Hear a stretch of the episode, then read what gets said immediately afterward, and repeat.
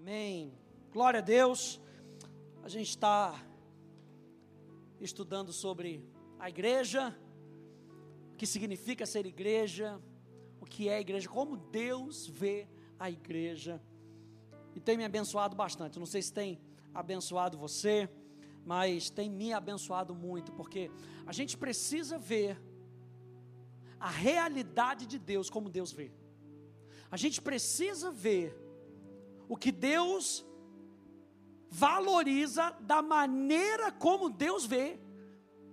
Igreja não é apenas um lugar físico onde nós nos reunimos. A igreja, a gente tem visto, é algo muito importante para Deus. Ser igreja, aleluia. Veja, gente, ser igreja não é uma opção. Ser igreja é um privilégio. No reino de Deus, ser igreja não é uma opção. Hoje as pessoas têm escolhido vir à igreja. Mas ser igreja não é uma opção. Portanto, pertencer a uma igreja local, a gente vai falar isso mais para frente, não deveria ser apenas uma mera opção. Deveria ser parte de um coração que ama o que Deus ama que valoriza o que Deus valoriza. E Jesus ama a sua igreja. Você crê nisso? Olha só, a gente tem visto numa definição o que é a igreja.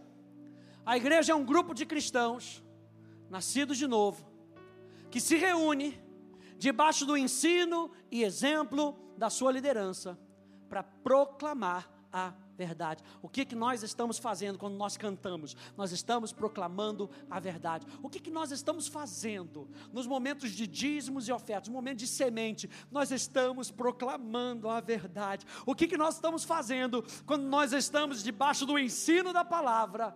Nós estamos proclamando a verdade, para que vocês, durante o culto, possam proclamar a verdade uns para os outros, para que vocês, quando saem desse encontro, vocês possam proclamar a verdade para o mundo em trevas, para o mundo que não conhece Jesus. O que, que nós fazemos? Proclamando a verdade, afirmando a sua crença na vida um dos, dos outros, representando Cristo. E é isso que nós estamos fazendo. Nós começamos há duas semanas atrás, vendo algumas figuras da igreja. Vamos lá, vamos rever. Nós falamos que a ideia da igreja como corpo, como um organismo vivo, nos lembra que fomos chamados a participar uns com os outros. A igreja é o corpo de Cristo. A figura da igreja como rebanho nos mostra que devemos ser dependentes de Deus. A figura da igreja como santuário, nos revela que temos um propósito divino e não um mero desejo humano. Gente, a igreja não é um desejo humano. Jesus disse: Eu edificarei a minha igreja. A igreja tem um propósito divino. Então, a figura da igreja como santuário nos revela que nós temos um propósito divino e não um mero desejo humano que somos chamados a representar Deus, que atrai e transforma, que ama e santifica, como casa, como casa de Deus, coluna e fundamento da verdade. A igreja conhece, defende e sustenta a fé cristã. Como lavoura, a gente viu semana passada, a realidade é que Deus trabalha no seu povo para que se torne cada vez mais produtivo. Aleluia! E como exército, nós vemos que a igreja é sempre militante, triunfante em uma jornada nada fácil. Ninguém disse que a jornada ia ser fácil. Portanto, como Deus nos vê, Ele nos chama de soldados dentro de um exército. E nós fazemos oposição ao reino das trevas. A posição que nós temos em Deus, nós fazemos oposição ao reino das trevas. Nós somos o exército de Deus aqui nessa terra. Nós somos um exército poderoso, sabe por quê? Porque nas nossas armas não são carnais, mas poderosas em Deus, capazes de destruir fortalezas capazes de destruir sofismas. Eu não sei que tipo de fortaleza tem chegado contra a sua mentalidade, mas existe um exército nessa terra, o exército de Deus, a igreja, o corpo de Cristo, que é capaz de destruir fortalezas como? Com a verdade. A verdade. Conhecereis a verdade, e a verdade vos libertará. Aleluia. Hoje nós vamos ver os dois últimos tópicos desse ponto, como a igreja se parece. Número 7, a igreja é família de Deus. Olha aí para a tua família aí ao lado. Aleluia. Olha aí, todo mundo parecido com Jesus. Aleluia. Abre comigo em Gálatas, capítulo 6. Vamos ler aí alguns textos. Gálatas, no capítulo 6.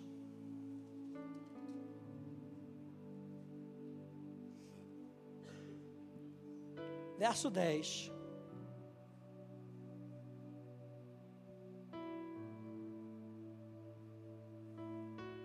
Verso 7. Verso 6. Verso 6, Gálatas 6, 6, até o verso 10. Mas aquele que está sendo instruído na palavra, Compartilhe todas as coisas boas com aquele que o instrui. Não se enganem. De Deus não se zomba, pois aquilo que a pessoa semear, isso também colherá. Quem semeia para a sua própria carne, da carne colherá corrupção. Mas quem semeia para o Espírito, do Espírito colherá a vida eterna. E não nos cansemos de fazer o bem, porque no tempo certo faremos a colheita, se não desanimarmos. Verso 10: Por isso, enquanto tivermos oportunidade, façamos o bem a todos, mas principalmente, o que, que diz aí na sua Bíblia? Aos da família da fé.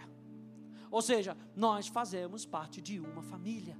E essa família é fundamentada na verdade. Essa família é fundamentada na fé. Vá um pouquinho aí mais para frente, Efésios capítulo 2. Vira a página aí. Efésios capítulo 2, verso 17 até o verso 19. Diz: E quando veio, Cristo evangelizou paz a vocês que estavam longe, e paz também aos que estavam perto, porque por meio dele ambos, os que estavam perto e os que estavam longe, ambos temos acesso ao Pai em um só Espírito. Verso 19. Assim vocês não são mais estrangeiros e peregrinos, mas concidadãos dos santos e membros da família de Deus. Eu não sei se isso alegra você, mas você é concidadão, ou seja, nós temos a mesma pátria.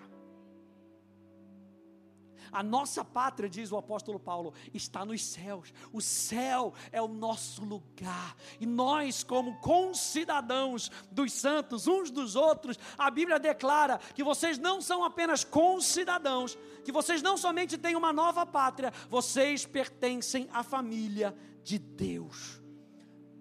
Existem mais de 200 versos no Novo Testamento, gente, que usa a palavra irmãos, irmãs, fala da irmandade, mais de 200 versos para nos lembrar que nós somos família de Deus. Individualmente, como filhos, fazemos parte de uma família. O que, que isso nos dá, gente? Isso nos dá um senso de pertencimento. Eu não estou largado nesse mundo. Eu não sou um largado, eu pertenço.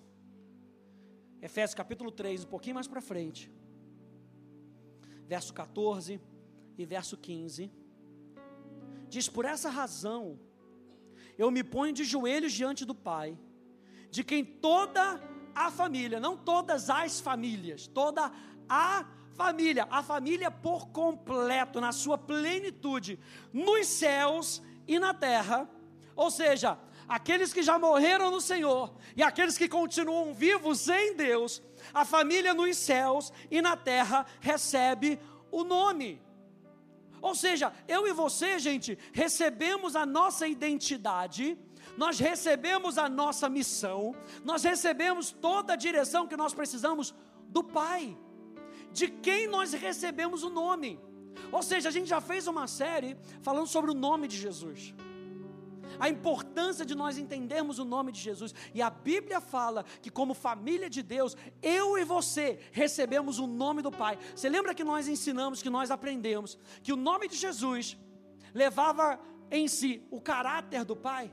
Agora, em Cristo, como família de Deus, nós levamos o caráter do Pai aonde quer que nós fomos. Nós temos um Pai e esse Pai nos deu uma semente de vida. A palavra de Deus diz que nós fomos gerados não de semente corruptível, mas de semente incorruptível. A palavra de Deus.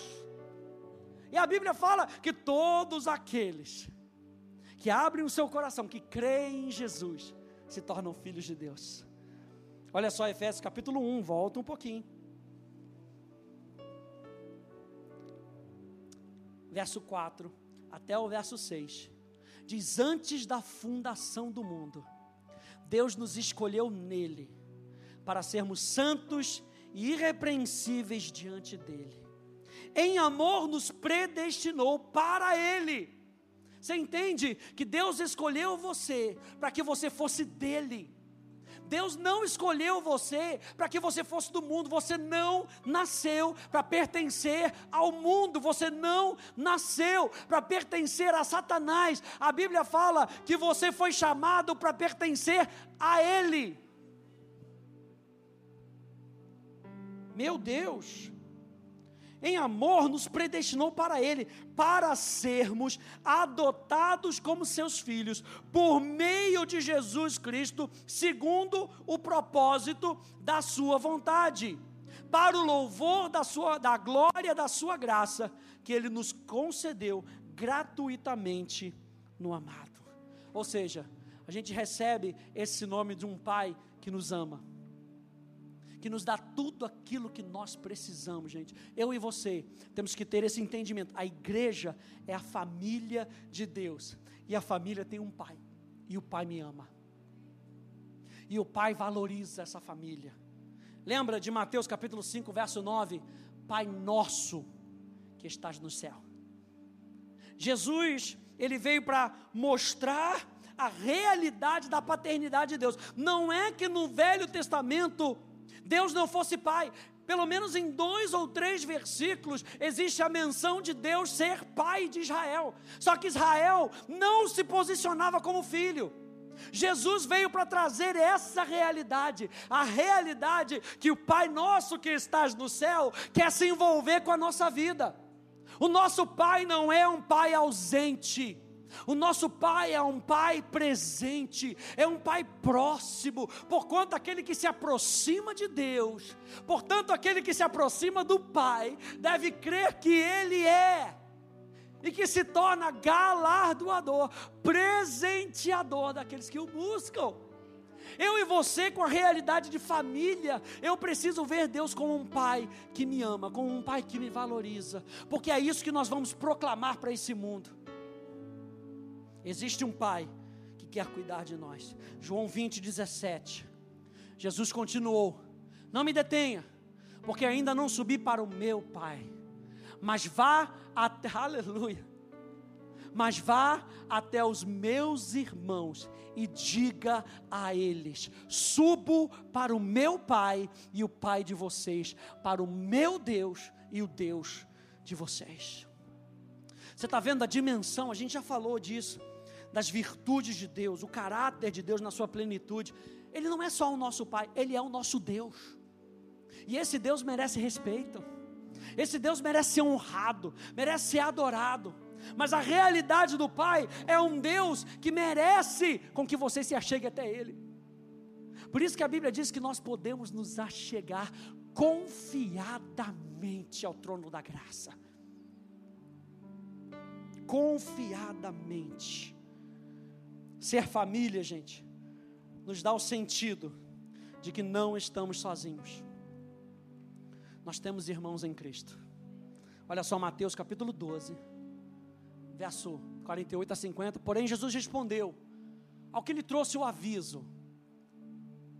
Eles disseram lá para Jesus: Ei, tua mãe, teus irmãos estão tudo aí fora, estão te procurando, querem falar com você. E Jesus estava envolvido nas coisas do Pai Celestial. E ele vira para aquele que trouxe o aviso e diz: Quem é a minha mãe?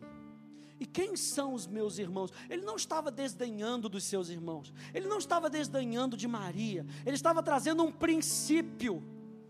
O princípio de que, estendendo a mão para os discípulos, veja, disse: Eis minha mãe e os meus irmãos, portanto, aquele que fizer a vontade do meu Pai Celeste, esse é meu irmão, minha irmã e minha mãe. O que, que Jesus está falando? Quem faz a vontade do Pai faz parte da família de Deus. E quem faz parte da família de Deus deve fazer a vontade do Pai.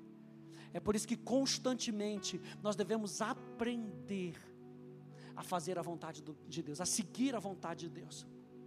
Por isso que Romanos capítulo 12 é tão forte para a gente. Fala para a gente renovar a nossa mentalidade. Para quê? Para que a gente possa experimentar qual é a boa, perfeita e agradável vontade de Deus. Por mais que doa na nossa carne, a vontade de Deus é agradável. Você está vendo como a, a, a, a visão muda quando a gente entende o princípio? Quando a gente entende o princípio que nós somos família, nós temos um pai, Jesus é o nosso irmão mais velho, nós temos irmãos, não estamos sozinhos. E o que, que compõe a família de Deus? Aqueles que querem fazer a vontade de Deus. Ser família de Deus é a comunhão com outros que partilham da mesma fé. 1 João, capítulo 1, verso 3 até o verso 7 diz: Ora, a nossa comunhão é com o Pai. Mais uma vez, a nossa comunhão é com o Pai e com o seu Filho Jesus Cristo. Ou seja, lembra que a gente está falando que a gente precisa aprender os princípios que vão nortear a nossa vida, para que norteando a nossa vida, quando nós formos evangelizar, quando nós formos nos relacionar com outras pessoas, esses princípios não sejam quebrados. E o apóstolo João, ele está nos ensinando aqui que o primeiro princípio, e aí a gente volta lá para a lei, e Jesus ratifica a lei, dizendo: o primeiro mandamento é esse: amarás, pois, ao Senhor teu Deus com todo o teu coração, com toda a tua força, de todo o teu entendimento. Ou seja, o nosso primeiro relacionamento tem que ser com Deus, porque cheios de Deus, nós podemos tocar a vida de outras pessoas porque cheios de Deus, nós podemos influenciar outras pessoas e não sermos influenciados pelo mundo. E é por isso que o apóstolo João, ele está escrevendo aqui: ora, nossa comunhão é com o Pai e com o seu Filho. Ele combatia aqui uma doutrina gnóstica, uma, uma heresia daquela época e ele está falando: nós temos comunhão com Deus, a nossa comunhão é com o Pai e com seu Filho Jesus, e escrevemos essas coisas para que a nossa alegria seja completa. A mensagem que dele ouvimos e que anunciamos a vocês é essa: Deus é, olha o evangelismo de João: Deus é luz, e nele não há treva nenhuma. Se dissermos que mantemos comunhão com Ele e andarmos nas trevas, mentimos e não praticamos a verdade. Se andarmos na luz, como Ele está, ou seja, o que é o norte? É Ele. Se nós andarmos na luz, como Ele está na luz, mantemos comunhão uns com os outros, e o sangue de Jesus, o Seu Filho, nos purifica de todo pecado. Ou seja, eu e você podemos ter comunhão uns com os outros quando nós mantemos comunhão com Deus. É por isso que a igreja de Corinto, apesar, apesar de ser uma igreja de santos, era uma igreja tão bagunçada. Porque eles andavam mais na carne do que no espírito. Eles andavam mais na comunhão com a sua própria carne, o seu egoísmo, do que andar em comunhão com Deus. E toda vez que nós valorizamos a carne, o negócio dá ruim. E o apóstolo João está falando: mantenha a sua comunhão com o Pai. Porque quando você mantiver a sua comunhão com o Pai, você vai entender o coração do Pai. E o seu irmão, que está mantendo comunhão com o Pai, vai entender o coração do Pai. E quando vocês se juntarem, vai ser um só coração onde vocês estiverem. Essa é a proposta de Deus para que nós possamos ser família.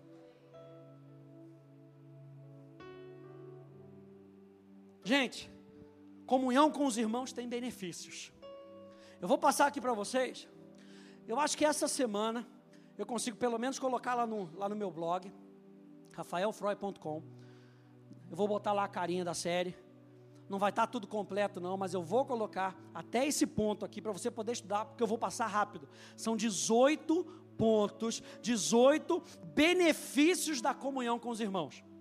Então não precisa tirar foto. Essa semana, no máximo semana que vem, vai estar lá, você vai poder estudar com os versículos. Veja só, os benefícios que nós temos de andarmos juntos com outros irmãos. Você demonstra um amor sincero por Jesus. Você recebe o encorajamento da harmonia dos irmãos. Você experimenta aceitação mútua entre pessoas radicalmente diferentes. É ou não é? É uma pessoa que é mais extrovertida, outra pessoa que é mais introvertida. Jesus gosta do introvertido ou do extrovertido? Gosta dos dois. Ele ama os dois. Mas quando a gente se reúne, a gente aprende um com o outro. Porque tem hora que vale a pena aprender com o introvertido e ficar com a boca calada. Aleluia. É ou não é? Tem hora que vale a pena aprender com Pedro, o bocudo. Tem hora que vale a pena aprender com o sanguíneo. Tem hora que vale a pena aprender com aquele melancólico. Porque nós experimentamos aceitação mútua entre pessoas radicalmente diferentes. Você se beneficia de instrução mútua, encorajamento e correção. Você ganha oportunidades de alegria, de conforto mútuo, de unidade, de encorajamento e paz. Você acha que você recebe isso quando você fica em casa? É com os irmãos. É ferro que afia ferro. Aleluia. Vamos chegar lá um dia. Aleluia. Você usa a sua liberdade recém-descoberta para o serviço amoroso aos outros. Você recebe oportunidades dadas por Deus para desenvolver, vou falar até devagar, paciência. Meu Deus. Você vai desenvolver paciência sozinho na sua casa? Só se você for muito chato e você não estivesse aguentando. É ou não é? A gente exerce paciência aqui no meio, gente. E paciência é fruto do Espírito. A gente tem que desenvolver, a gente tem que colocar isso para jogo. Mas aqui, você se torna consciente das oportunidades dadas por Deus para crescer em bondade e perdoar os outros.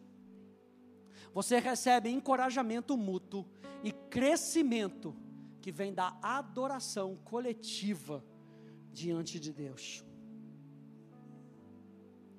Você demonstra reverência a Cristo. Você se coloca no caminho de Deus para cultivar o crescimento espiritual.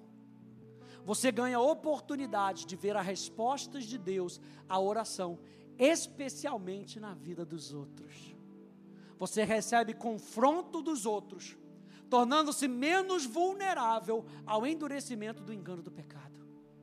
Aqui o pessoal também não gosta muito, não, aleluia. Você estima os outros ao amor e às boas obras, enquanto é estimulado por outros ao amor e às boas obras.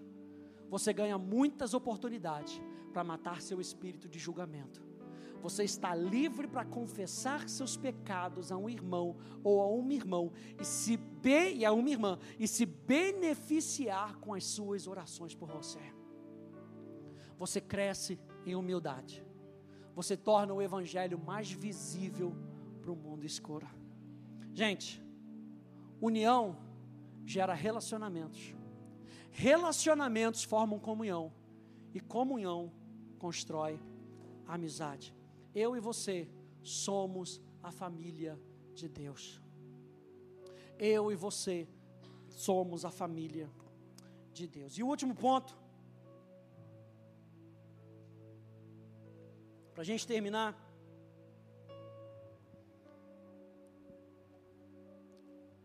A igreja é a noiva de Cristo. Vá lá comigo em 2 Coríntios capítulo 11, por favor. Volta aí um pouquinho.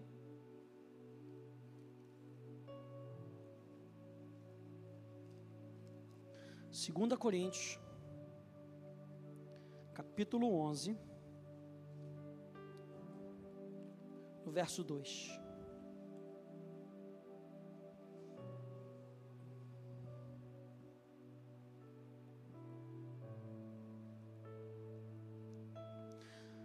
O apóstolo Paulo diz aqui: Eu tenho zelo. A palavra no grego aqui, zelo, ela fala de uma paixão intensa, um ciúme. Tenho zelo por vocês, com um zelo que vem de Deus, pois eu preparei vocês para apresentá-los como virgem pura a um só esposo, que é Cristo. E a palavra Preparar aqui no grego, ela fala de um sentido de desposar alguém. Ou seja, ele estava falando: eu quero com que vocês encontrem o noivo perfeito, e eu estou preparando vocês para desposarem ele, para entrarem num relacionamento. Você lembra que Jesus, a primeira vez que, que Jesus fala sobre, explica sobre adoração no Novo Testamento, ele encontra uma mulher num poço e ele começa a conversar com aquela mulher. Não era para ela estar ali naquele momento. Não era para Jesus conversar com ela. Mas a conversa é puxada. E Jesus, sendo profeta, percebe que ela já tinha tido cinco maridos. Meu Deus, está pior do que a Sofia Loren. Cinco maridos. Ainda tinha um que ainda não era marido dela. E Jesus se apresenta como marido perfeito para ela. O sétimo marido. Ele diz: se você entendesse quem está aqui diante de você,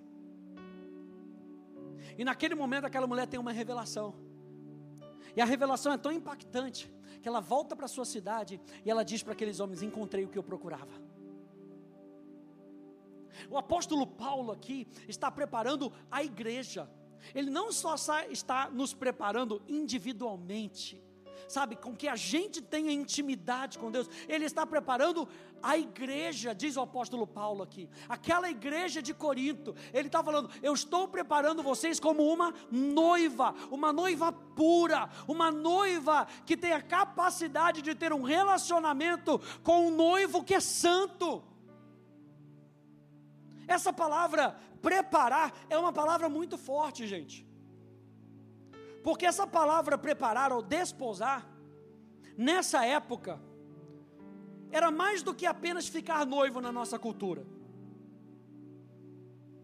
Essa palavra era tão séria, naquela época, que para sair de um noivado era necessário um divórcio.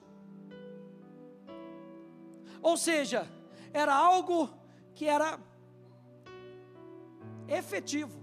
Ou seja, essa mulher está prometida para ele. Só cancela isso através de um divórcio. Não dá para sentar os dois e chorarem e dizer, poxa, não deu, sou eu. Sabe, não, não, não, tô, não sou eu, não dá mais. Não, não existia isso. Era uma promessa que naquela época não se quebrava. Desde a época do noivado. O negócio era tão forte que até mesmo a fornicação fora desse relacionamento já era considerada como adultério.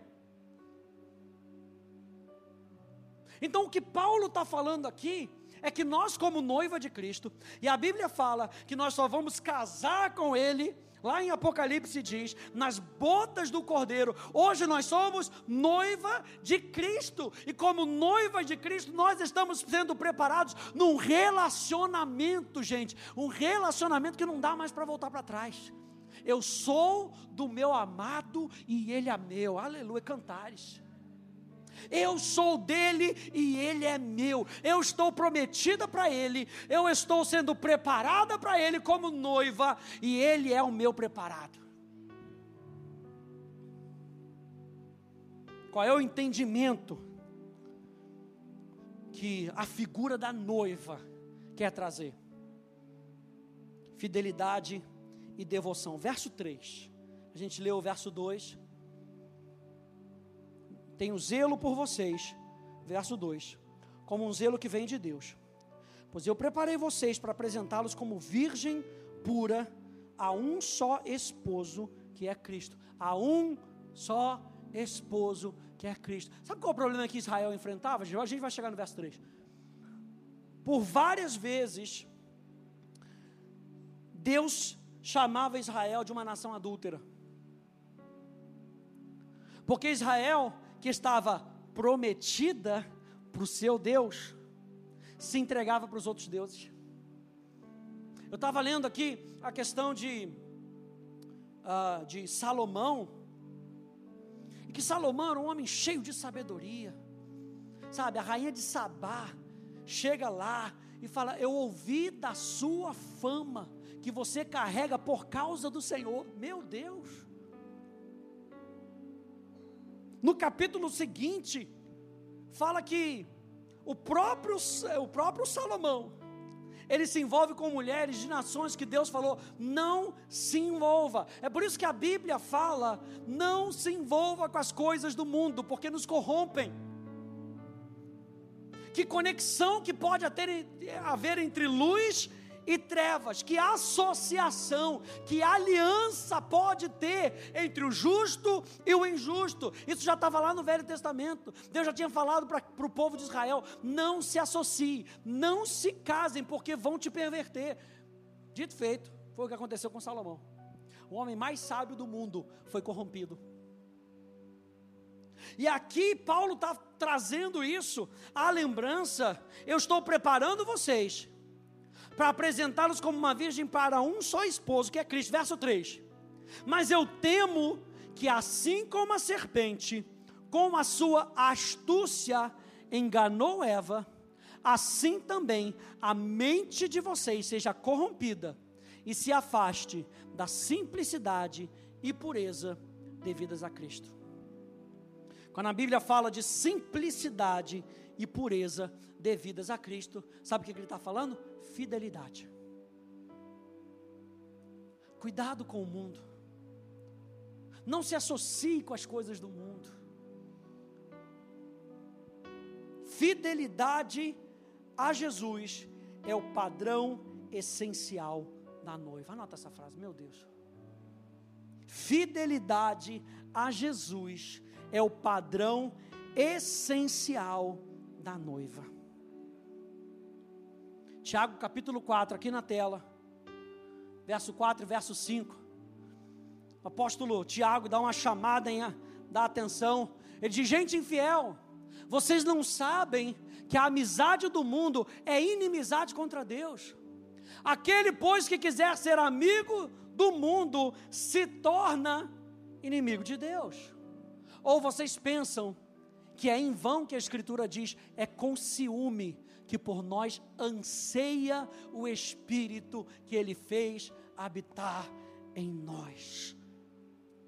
Ele anseia, existe um anseio do noivo pela noiva.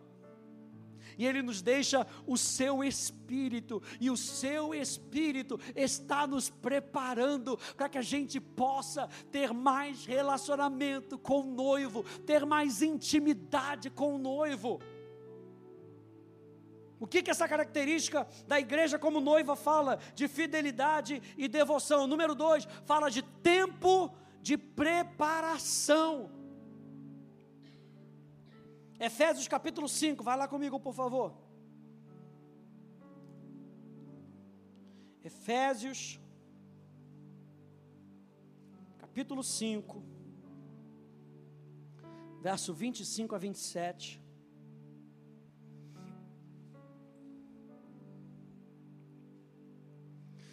E aqui o apóstolo Paulo faz essa comparação da família, do lar, do relacionamento do marido e da mulher, comparando a Cristo e a igreja. Verso 25 até o verso 27, ele diz: Maridos, que cada um de vocês ame a sua esposa, como também Cristo amou a igreja e se entregou por ela. Mais uma vez, nos lembrando do amor de Cristo como o noivo que se entrega. Se entregou por ela para quê? Para que a santificasse, tendo-a purificado por meio da lavagem da água pela palavra. Para quê? Para apresentar a si mesmo, para apresentar a si mesmo como igreja gloriosa, sem mancha, nem ruga, nem coisa semelhante, porém santa e sem defeito. E é isso que está acontecendo com a gente.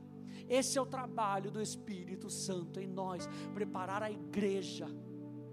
Preparar a igreja para que quando o filho apresentar a noiva para o pai, essa noiva seja santa, sem defeito, seja perfeita, seja madura, e é isso que está acontecendo com a gente. Por último, o que, que essa figura da noiva nos lembra? Que nós podemos estreitar o nosso relacionamento. O relacionamento vai estreitando. A gente conhece, dá aquela chavecada, depois chama para sair, aleluia. Paga logo no primeiro, tem que pagar o Outback, um negócio assim, né? Um Túlio Santini, um negócio punk assim. Depois vai para o McDonald's. Depois na segunda, na terceira vai no McDonald's.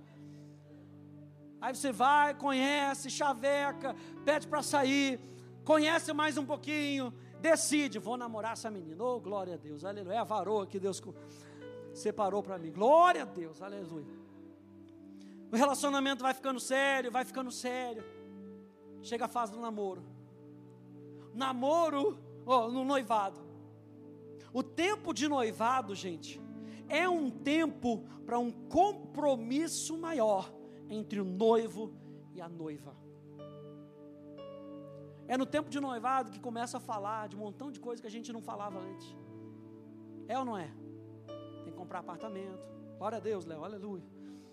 É ou não é? Como é que a gente vai fazer com as nossas finanças? Quantos filhos você quer ter? Você vai entrando mais profundo no relacionamento e você vai descortinando o seu coração e no nosso relacionamento com Deus é a mesma coisa com Jesus. A gente vai entrando cada vez mais profundo e ele vai descortinando os desejos do coração dele para a gente. É por isso que Salmo 25 vai dizer que a intimidade do Senhor é para aqueles que o temem, não é para aqueles que ficam no raso, não é para aqueles que ficam chavecando Jesus. A intimidade do Senhor não é para aqueles que ficam namorando Jesus sem compromisso. A intimidade do Senhor é para aqueles que desposam, é para aqueles que tomam um compromisso. Para eles, Ele dá a conhecer os seus segredos. Para Ele, Ele abre o seu coração, Ele rasga o seu coração. Para eles, Ele faz a promessa: Vou casar com você. Aleluia. A gente vai construir algo junto no Antigo Testamento, os profetas frequentemente falavam de Israel como a noiva de Deus, e Deus sendo o esposo de Israel. Deus usa essa analogia simplesmente para nos revelar o seu compromisso de amor com o seu povo, dizendo que ele não esquecerá da sua noiva, que a sua noiva será vestida com salvação e justiça, que ele mostrará o seu deleite sobre Israel O seu desejo é restaurar, restaurar a intimidade com o seu povo. Ele se revela como marido de Israel, como noiva. Faltou, como noiva. É tempo de cultivarmos a apreciação pelo nosso noivo e o conhecermos mais. Como igreja, a gente tem o privilégio de juntos apreciarmos mais a Deus. As nossas reuniões precisam ser reuniões onde nós apreciamos a presença de Deus, nós valorizamos a presença de Deus, somos apaixonados pela presença de Deus. Nos reunimos porque somos apaixonados por Ele, nos reunimos porque somos apaixonados pela noiva, nos reunimos porque sabemos que nós fazemos parte dessa noiva de quem Jesus é apaixonado, por quem Jesus é apaixonado. Que a gente possa entender essas figuras e a gente possa levar isso para onde a gente quer que a gente vá, como corpo, como santuário, como rebanho, como lavoura como casa de Deus, como exército, como família e como noiva de Cristo. Amém, gente? Fique de pé, por favor.